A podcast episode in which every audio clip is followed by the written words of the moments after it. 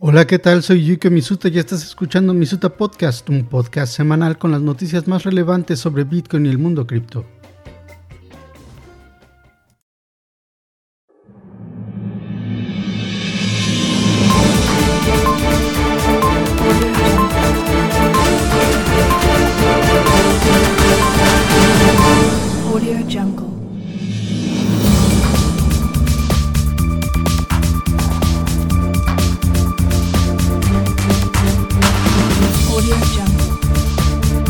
Semana en los titulares, la filial japonesa de FTX elaboró un plan para devolver los fondos de los clientes.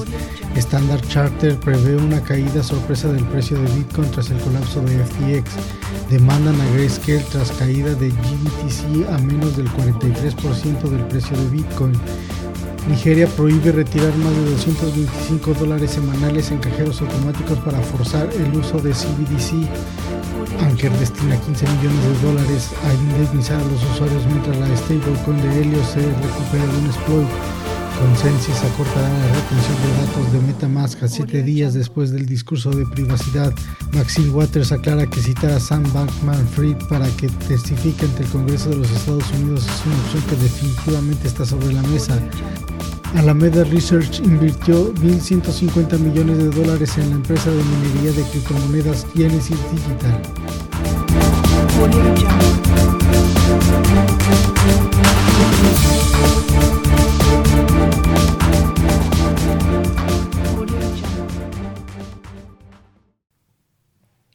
Filial japonesa de FTX elabora un plan para devolver los fondos a los clientes. La filial japonesa es una de las 134 empresas atrapadas en el procedimiento de quiebra de FTX, pero ha estado elaborando un plan para devolver los fondos a los clientes. La filial japonesa del desaparecido exchange de criptomonedas FTX ha presentado un plan para reanudar los retiros, tras confirmar que los activos de sus clientes no forman parte del procedimiento de quiebra de FTX. La empresa proporcionó una actualización el primero de diciembre, afirmando que ha podido confirmar que los activos de sus clientes no deberían formar parte del patrimonio de FTX Japan, debido a las regularizaciones japonesas que exigen que los exchanges de criptomonedas deben separar los fondos de los clientes de sus propios activos. Esto fue de acuerdo con Landing Strat Co. LLP, el bufete de abogados que representa a FTX Group en el procedimiento de quiebra del capítulo 11.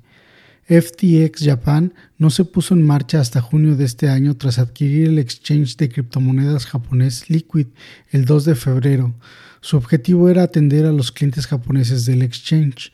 Sin embargo, debido a los problemas de liquidez experimentados por su empresa matriz a principios de noviembre, el 8 de noviembre se suspendieron los retiros de fondos en FTX Japan, al igual que en su empresa matriz. Días después, la Agencia de Servicios Financieros de Japón anunció el 10 de noviembre que había tomado medidas administrativas contra FTX Japan y le ordenó suspender otras operaciones comerciales como la aceptación de nuevos depósitos y cumplir una orden de mejora comercial. La empresa figuró entonces como una de las 134 empresas que formaban parte de la declaración de quiebra del capítulo 11 de FTX Trading el 11 de noviembre. Desde entonces, FTX Japan ha afirmado que su principal objetivo es volver a permitir los retiros de fondos y según se informa pretende hacerlo a finales del 2022. Con la reciente confirmación de que los activos de sus usuarios no se consideran parte del patrimonio de FTX Japan, esto les proporciona efectivamente una vía para reanudar los retiros de sus usuarios. El dinero en efectivo y las criptomonedas de los clientes japoneses no deberían formar parte del patrimonio de FTX Japan, dada la forma en que se mantienen estos activos y los intereses de propiedad según la legislación japonesa, señaló la empresa. FTX Japan dijo que su gestión está en diálogos constantes con los reguladores japoneses y ha enviado el primer borrador de su plan para reanudar los retiros, lo que sugiere que las consultas regulares se producirán a medida que se cumplan los hitos clave.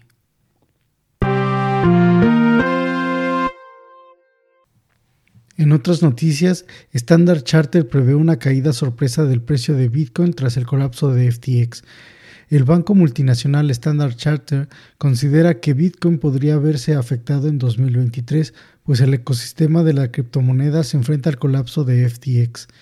El valor de Bitcoin podría caer hasta los 5 mil dólares en 2023, según el jefe de investigación global y jefe estratega de Standard Charter. Como informó inicialmente Bloomberg, una nota a los inversores publicada el 4 de diciembre por el jefe de estrategia del banco multinacional Eric Robertson sopesaba una posible caída del valor de Bitcoin correlacionada con un repunte al oro físico.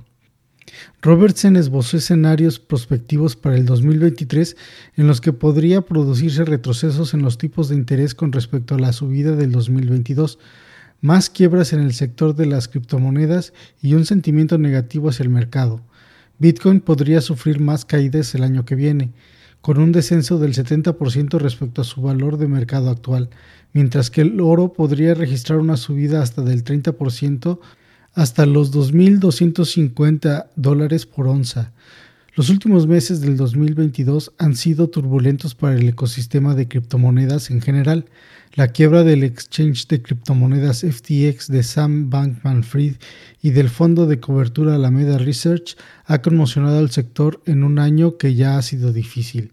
El procedimiento de quiebra de FTX ya ha provocado daños colaterales, con el prestamista de criptomonedas BlockFi, siguiendo sus pasos debido en parte a la exposición significativa a FTX y Alameda y a las obligaciones que las empresas desaparecidas tenían con la primera. Mientras tanto, los defensores de las criptomonedas han ofrecido perspectivas opuestas para el espacio del 2023. El conocido inversor de capital de riesgo y blockchain Tim Draper pronosticó que Bitcoin alcanzaría los 250 mil dólares el próximo año, destacando su creencia de que el fiasco de FTX conduciría a una mayor descentralización, adopción de BTC y aumento de la autocustodia por parte de los usuarios. Como Cointelegraph informó anteriormente a finales de noviembre, el analista de macromercados Henry Segbert también esbozó una posible subida del precio de Bitcoin junto a otros activos de riesgo por encima de la barrera de los 100 mil dólares. El gestor de fondos de cobertura Mark Yusko también destacó el posible inicio de la próxima gran carrera alcista de Bitcoin en el segundo trimestre del 2023, cuando el ecosistema comience a acumular más Bitcoin en previsión del próximo evento de halving. En otras noticias, demandan a Grayscale tras caída de GBTC a menos del 43% del precio de Bitcoin. El fondo de cobertura Fear Tree Capital ha demandado a Grayscale por su producto Bitcoin Trust, que el martes cotizaba con un descuento del 43%.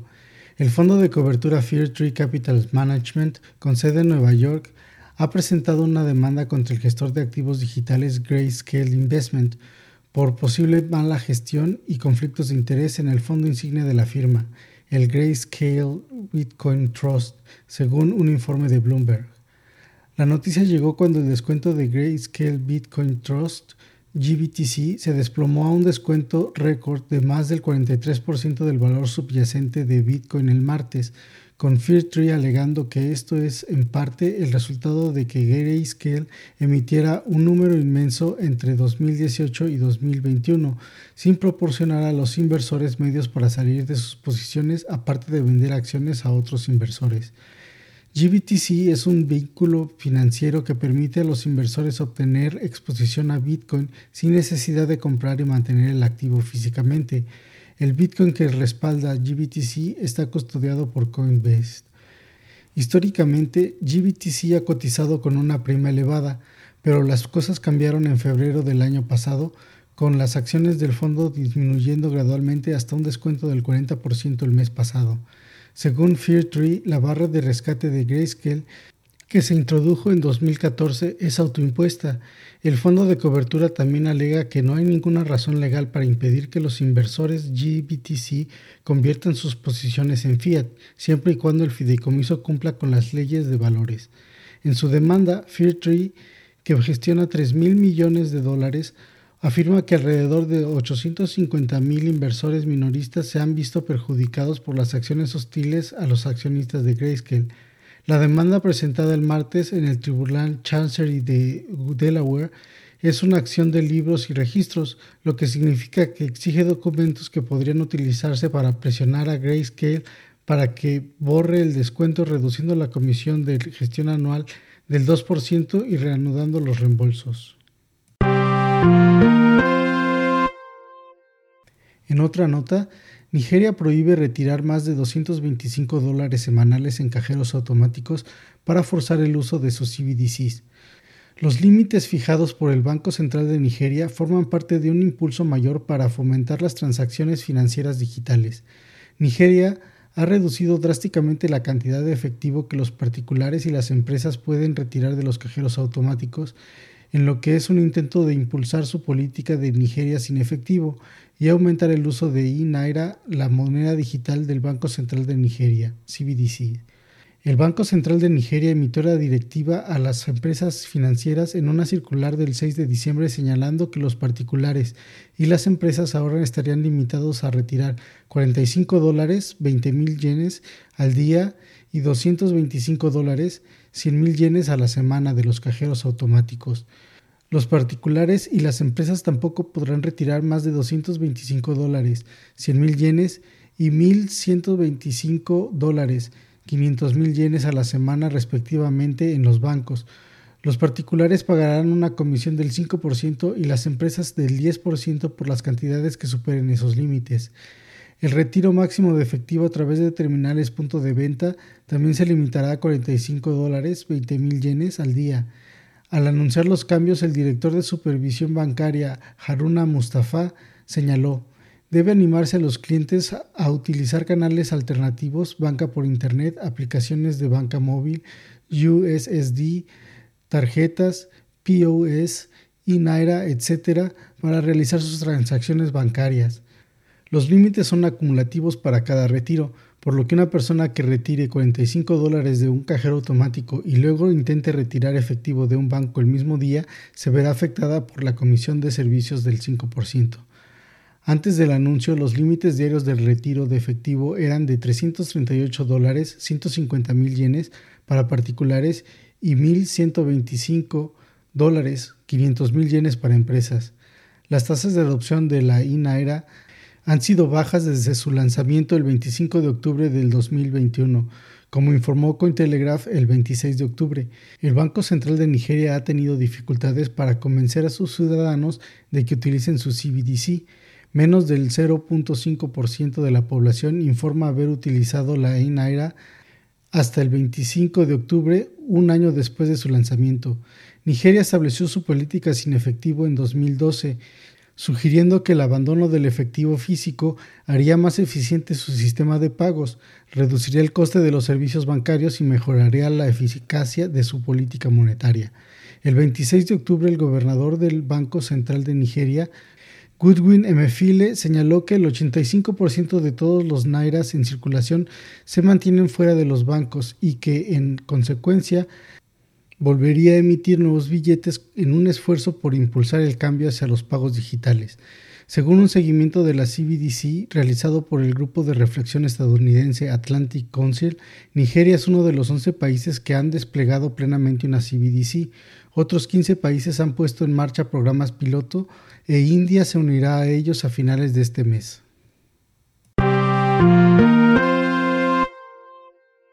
En otra nota, Enker destina 15 millones de dólares a indemnizar a los usuarios mientras la stablecoin Helio se recupera de un exploit. Helio Protocol tiene un valor total bloqueado de aproximadamente 90 millones de dólares antes del ataque. El protocolo de stablecoin Helio, que emite la stablecoin High con paridad en dólar estadounidense, dijo en un tuit del 7 de diciembre que ha recomprado 3 millones de dólares de deuda incobrable en High hasta ahora en el mercado abierto. El día anterior, la plataforma de infraestructura blockchain Acker declaró que destinaría 15 millones de dólares a recomprar la deuda incobrable resultante de su reciente explotación y la consiguiente sobrecirculación de High. El 2 de diciembre se produjeron una serie de incidentes aparentemente no relacionados cuando un hacker manipuló vulnerabilidades en el código del contrato inteligente de Anker y comprometió las claves privadas tras una actualización técnica. Como resultado, el hacker acuñó 20 billones de Anker Reward Bearing Stake BNB o ABNBC que estaba vinculado a BNB y posteriormente los vendió con el precio de ABNBC cayendo a menos de 2 dólares desde alrededor 300 dólares. Sin embargo, un operador se aprovechó de una supuesta codificación de precios fijos entre ABNBC y BNB en Helio Protocol. El usuario compró 183.885 ABNBC con solo 10 BNB y los utilizó como garantía para pedir préstamo de 16 millones de HIGH, que luego intercambió por 15.5 millones de Binance USD obteniendo una ganancia de hasta 5.209 veces su capital. Tras el exploit, Hive perdió su paridad y cayó hasta un mínimo de 20 centavos de dólar por moneda, antes de recuperar la mayor parte de sus pérdidas para cotizar a 96 centavos de dólar al cierre de la grabación. Inmediatamente después del ataque, el equipo de Helio declaró que recompraría los Hive sobrantes y los enviaría a una dirección de quema. Originalmente los usuarios podían acuñar HIGH depositando BNB como garantía a una proporción de 152%. El protocolo tenía un valor total bloqueado de unos 90 millones de dólares antes del desafortunado evento.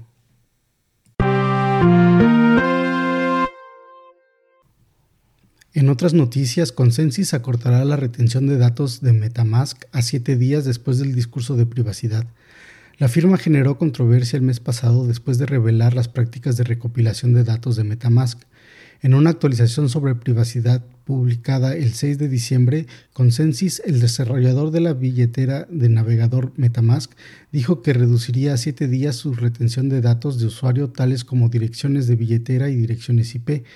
Previamente, el 24 de noviembre, Consensus actualizó su política de privacidad para aclarar cómo Infura o el Remote Procedure Call RPC por defecto de Metamask trabaja con los datos de usuario, como las direcciones IP. La revelación desató la polémica de la comunidad cripto en relación con las preocupaciones sobre la privacidad, lo que llevó a la empresa a aclarar que las direcciones IP recogidas a través de Metamask no serán monetizadas o explotadas. Estamos comprometidos a proteger la privacidad de los usuarios de Metamask. El mes pasado, la actualización de la política de privacidad de Consensus planteó preguntas e ideas erróneas. Lo escuchamos, nos pusimos a trabajar y nos gustaría compartir algunas aclaraciones y actualizaciones importantes. En la actualización de hoy, Consensus ha explicado que no almacena la información de la billetera Metamask cuando los usuarios realizan solicitudes de escritura a través de Infura, como por ejemplo al iniciar sesión para consultar el saldo de su cuenta. En cambio, las direcciones IP y de billetera de los usuarios solo se registran después de la solicitud de escritura, al realizar transacciones a través de los puntos finales RPC de Infura. Consensus también afirmó que los dos tipos de datos no se almacenan juntos para que sus sistemas puedan inferirlos. Tras los comentarios de la comunidad, la empresa dijo que crearía una nueva página de configuración avanzada para dar a todos los nuevos usuarios la oportunidad de elegir su propia RPC durante la incorporación y posteriormente. Los usuarios tienen la opción de renunciar a Infura y elegir un RPC de terceros. Sin embargo, Consensus advirtió que, desde una perspectiva de privacidad, advertimos que es posible que estas alternativas en realidad no brinden más privacidad. Los proveedores de RPC alternativos tienen diferentes políticas de privacidad y prácticas de datos y el alojamiento propio de un nodo puede hacer que sea aún más fácil para las personas asociar sus cuentas de Ethereum con su dirección IP.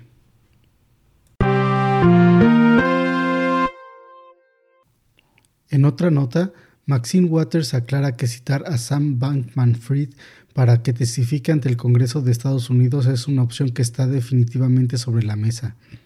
La legisladora estadounidense ha desmentido una noticia de CNBC que sugería que no tenían previsto citar al ex CEO de FTX.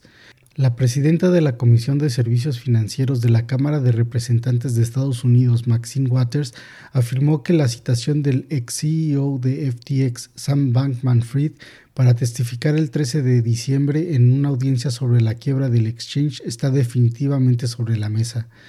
En un tuit del 8 de diciembre, Waters dijo que circulan mentiras luego de que una noticia de CNBC sugiriera que no tiene previsto citar a Bankman Fried a declarar el 13 de diciembre. Según la noticia, Waters informó a un grupo de demócratas que quería que el comité convenciera a Bankman Fried para que testificara voluntariamente. Waters había solicitado por primera vez la comparecencia de Sam Bankman Fried en la audiencia del 13 de diciembre, el 3 de diciembre a través de un mensaje de Twitter. A pesar de aparecer en múltiples entrevistas en distintos medios de comunicación hablando de FTX, Bankman Fried declaró el 4 de diciembre que no comparecería ante el comité hasta que haya terminado de entender y revisar lo sucedido y que no está seguro de que esto ocurra a tiempo para la audiencia. Citando sus apariciones en los medios de comunicación, Waters ha refutado anteriormente la excusa del fundador de FTX, diciendo el 5 de diciembre que la información que posee es suficiente para testificar. Es imperativo que asista a nuestra audiencia, añadió Waters, y dijo que el comité estaba dispuesto a programar audiencias seguidas si hay más información que compartir más adelante.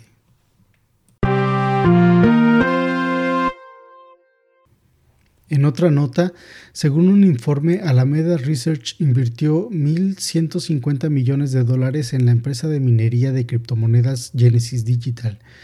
Consultaron a Sam Bankman-Fried sobre la inyección de capital que se realizó antes de que los precios de las criptomonedas se desplomaran.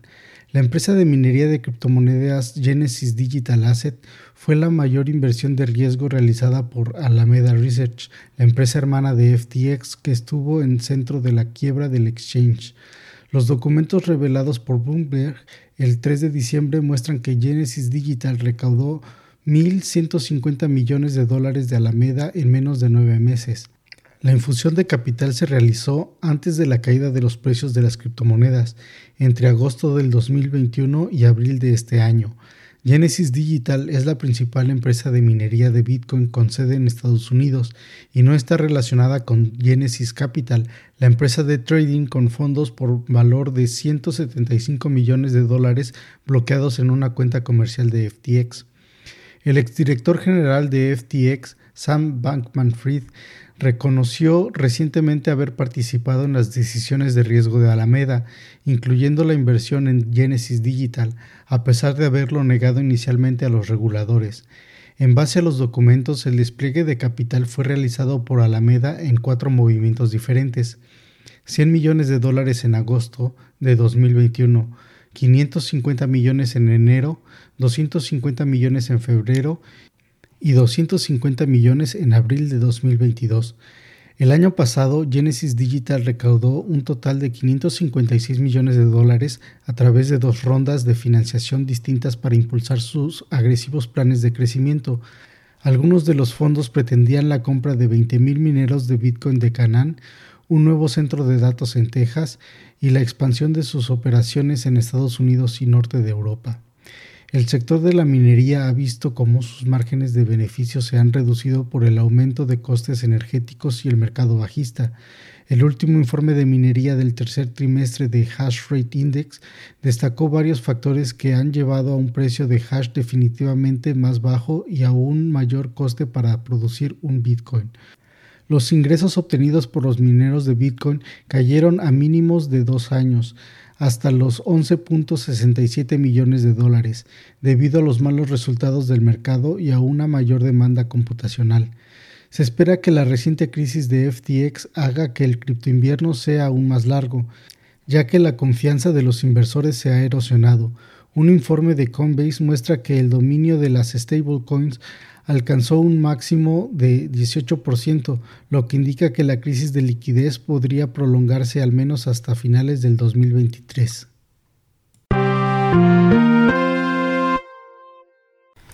Este fue Yuki Misuta, gracias por tu atención, nos escuchamos la próxima semana.